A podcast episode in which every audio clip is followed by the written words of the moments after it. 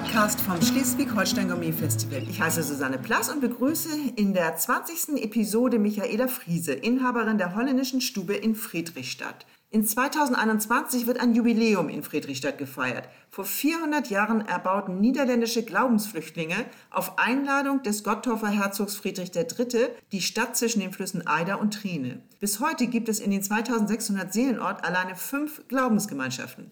Frau Friese, wie würden Sie einem ortsfremden Friedrichstadt beschreiben?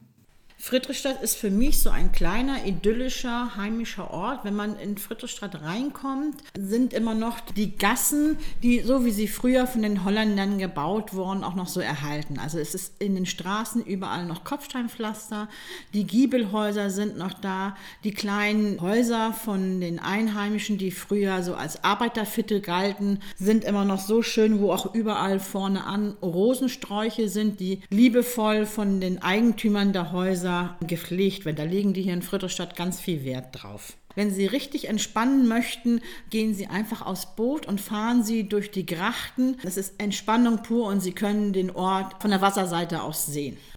An exponierter Stelle gegenüber dem Marktplatz liegt Ihre holländische Stube. Erzählen Sie uns doch bitte die Geschichte dieses denkmalgeschützten Hauses. Unser Haus, also das Neberhaus, ist einer der ältesten Häuser aus der Gründerzeit Friedrichstadt. Es wurde circa von 1621 bis 24 erbaut. Im 17. Jahrhundert bewohnte die Minuitenfamilie Ovens dieses Haus. Die sind nachher äh, bekannt dafür, dass sie die Ratsherren und Bürgermeister hier im Ort überwiegend besetzt haben. Nach einem fehlgeschlagenen Versuch, die revolutionäre französische Regierung zu stürzen, lebte hier seit 1795 der untergetauchte Herzog von Orleans, Louis Philipp, der unter dem Decknamen de Vries hier lebte. Um seinen Lebensunterhalt zu verdienen, gab er hier reichen Leuten Sprach- und Tanzunterricht. Er wurde dann später französischer Bürgerkönig. 1850 herrschte ja hier der deutsch-dänische Bürgerkrieg. Dort ist das Haus sehr stark beschädigt worden und wurde dann so gut wie möglich restauriert. 1961 bis 1963 wurde das Haus dann komplett renoviert und saniert. Wo kommt der Name holländische Stube her? Das Haus hat den Namen von Henrich Neber erhalten, der hier von ca. 1850 einen Eisenwarenhandel betrieben hatte. Und ab 1974 ist unsere Familie dann hier in den Pachtvertrag eingestiegen. 2006 haben Sie die holländische Stube von Ihrem Vater Klaus-Peter Wilheft übernommen. Wie haben Sie sich auf diese Übernahme vorbereitet?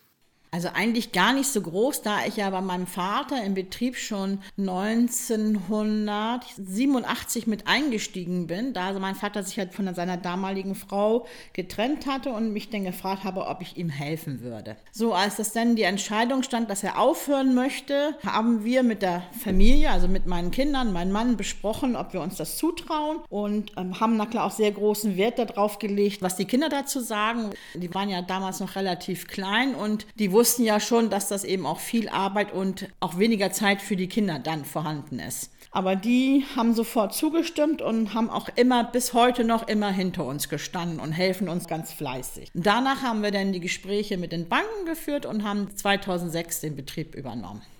In einem Denkmal ist es ja weitaus schwieriger, Modernisierungsmaßnahmen vorzunehmen. Wie schaffen Sie den Spagat zwischen authentischer Atmosphäre und zeitgemäßen Annehmlichkeiten? Wenn wir versucht haben, was neu zu machen, zu renovieren oder allgemein was zu verändern, haben wir immer sofort Kontakt aufgenommen zum Denkmalamt und haben das immer sehr stark berücksichtigt. Daher war das ein bisschen einfacher, wenn man sich daran hält, das durchzukriegen, was man möchte. Klar gibt es manche Sachen, die man nicht durchbekommt. Wir haben hier in dem Haus sehr weite Wege. Das ist für mich und meine Mitarbeiter immer sehr anstrengend. Wir wollen ja auch gerne das Essen heiß zum Tisch bekommen. Na klar ist hier in dem Hause, weil wir ja auch auf zwei Etagen arbeiten, leider kein Aufzug vorhanden vorhanden. Wir haben sehr, sehr steile Treppen und das ist für uns auch eine große Herausforderung. Des Weiteren haben wir noch eine kleine Küche, die dürfen wir auch nicht erweitern oder vergrößern, aufgrund dessen, dass dann vom Hinterhof der Fluchtweg nicht gegeben ist. So mussten wir uns genau überlegen, welche Geräte wir in der Küche einbauen. Die Politik will eine Frauenquote für die Wirtschaft einführen. Bei Ihnen hat das weibliche Geschlecht die Oberhand. Arbeitet es sich harmonischer mit Frauenpower oder eher mit einem Mixteam? Also wir haben hier auf alle Fälle die Frauenquote. Wir sind im Moment 22 Mitarbeiter und davon sind es nur vier Männer. Die Männer sind alle im Küchenbereich. Unsere Mitarbeiter im Service sind schon seit über 10 bis 15 Jahren bei uns und daher denke ich mir, dass wir eigentlich schon sehr harmonisch miteinander umgehen. Klar gibt es auch mal Stress und Streit, aber das ist dann am Abend, wenn wir das Haus verlassen, wieder alles vergessen. Sie bieten in der holländischen Stube eine authentische Schleswig-Holstein-Küche an. Was darf sich der Gast darunter vorstellen? Wir leben ja am Wasser und am Deich und daher ist unsere Karte sehr fischlastig und auch Lamm haben wir da, dann haben wir Galloway, was hier oben im Moment sehr publik wird. Ja, und wir versuchen auch so ein bisschen die typischen Gerichte, zum Beispiel Lapskaus, Fischsuppe, Matjes und Sauerfleisch. Die Gerichte gehen eigentlich hier immer, weil die Leute sowas auch essen wollen. Schon ihr Vater, Klaus-Peter Wülle, war mit der holländischen Stube seit 1990 Mitglied beim Schleswig-Holstein Gourmet Festival. Sie sind bis heute auch dabei bei der Marketingkooperation. Wo liegen denn die Vorteile für Sie? Durch die Kooperation haben wir in den Wintermonaten andere Gäste zu uns gezogen, die dann wirklich auch nur in den Wintermonaten kommen und Menü genießen, die Weine genießen und die historischen Räume. Hat sich denn die Gästeklientel in der holländischen Stube durch das Schleswig-Holstein Gourmet Festival verändert? Ja und nein. Dadurch, dass wir in Friedrichstadt ja ein touristischer Ort sind, ist es so, dass in den Sommermonaten überwiegend Tagestouristen kommen und die anders essen und anders vor Ort sich verhalten. Dadurch genießen wir dann auch die Zeit im Winter, weil dann eben diese kommen, die dann auch unsere Küche und auch die Gastköche in den Wintermonaten genießen. Sie hatten ausgezeichnete Gastköchinnen und Gastköche in Ihrem Haus. Hand aufs Herz, wer hat Sie und Ihr Team besonders begeistert und vielleicht auch zu neuen Gerichten inspiriert?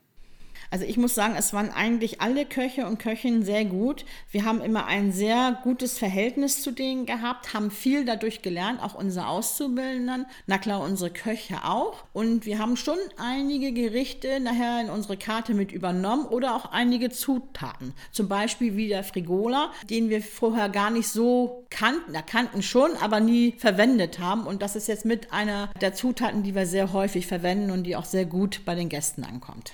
Welcher Gastkoch hat Sie denn zu Frigola inspiriert? Ich glaube, das war Philipp Stein. Wie kam es dazu, dass Sie auch unter die Hoteliers gegangen sind und das Klein Amsterdam eröffnet haben? Wir haben es eröffnet, weil wir immer viel Nachfrage hier bei uns in der holländischen Stube hatten wegen Übernachtung. Und dann war das so, dass unser Nachbarhaus, das war ein Mehrfamilienhaus, wo wir uns immer so ein bisschen drum gekümmert haben, weil es ein älteres Ehepaar, die nicht hier vor Ort leben, sondern in Dänemark, die haben uns dann 2015 dieses Haus zum Kauf angeboten. Wir kamen eigentlich gleich auf die Idee, daraus ein Hotel zu machen, haben dann mit unseren Banken gesprochen, ein Konzept erstellt, haben Cordes und Riga mit ins Boot geholt und haben 2016 im Juni das Hotel eröffnet und den Namen Klein Amsterdam gegeben. Wir haben den Namen ausgesucht aufgrund dessen, weil das ja eine Stadt ist, die von Holländern gegründet und erbaut worden ist und die holländische Stube ja das Restaurant ist und dann haben wir gedacht, weil das ja hier aussieht wie Klein Amsterdam, dass das dann dazu passen würde. Wie haben Sie denn die Innenausstattung für Klein Amsterdam gewählt? Wir haben in unserem Haus zwölf Zimmer. Die Ausstattung unseres Hotels haben wir so gewählt, dass es hier in die Region reinpackt. Erstmal ist es ja von Holländern erbaut worden und Holländer sind ja bekannt für den Schiffsbau. Dadurch haben wir viel Holz verwendet und dann in diesem blau-grauen Stil, was so typisch friesisch ist. Durch Corona folgt ein Lockdown dem anderen. Das Gastgewerbe ist extrem beansprucht, ohne wirkliche Perspektiven. Wie meistern Sie die Situation? Also es ist zurzeit so, dass ich hier überwiegend im Betrieb alleine bin. Ich habe immer mal ein paar Vertreter und Reisende hier, das mache ich alles alleine. Wenn mal ein paar mehr da sind, ist die Zimmerfrau mit da. Es ist eine schwierige Situation. Jetzt zum Beispiel geht das ja los mit der Modellregion am 1. Mai und da beteilige ich mich hier am Ort sehr stark und wir haben jetzt gerade gestern alles hingekriegt, dass wir dann hier ein Testzentrum haben. Was meint denn Modellregion in Friedrichstadt? Also hier in Friedrichstadt nimmt der größte Teil an der Modellregion teil. Es sind einige, die gleich am 1. Mai öffnen und andere erst am 9. Mai, aber das hat was damit zu tun, weil einige Häuser eben Renovierungsarbeiten vorgenommen haben und versuchen dann spätestens am 9. Mai zu öffnen. Sie können bei uns auch Hotels buchen, die Restauration ist geöffnet. Also ich denke, dass wir sehr stark besucht werden. Und außerdem haben wir ja dieses Jahr auch die 400-Jahresfeier, die ja klar nicht so stattfinden kann, wie es sein sollte. Aber hier in den denkmalgeschützten Häusern sind überall Bilder aufgestellt und da zeigt es, wie es früher hier ausgesehen hat. Wir freuen uns na klar auch wieder ab 1. Mai hier Gäste in Friedrichstadt und in unserem Hause begrüßen zu dürfen. Vielen Dank, Frau Friese, dass Sie uns einen Einblick in die wunderschöne Friedrichstadt und die Geschichte der holländischen Stube gegeben haben. Und dann wünschen wir Happy Birthday Friedrichstadt.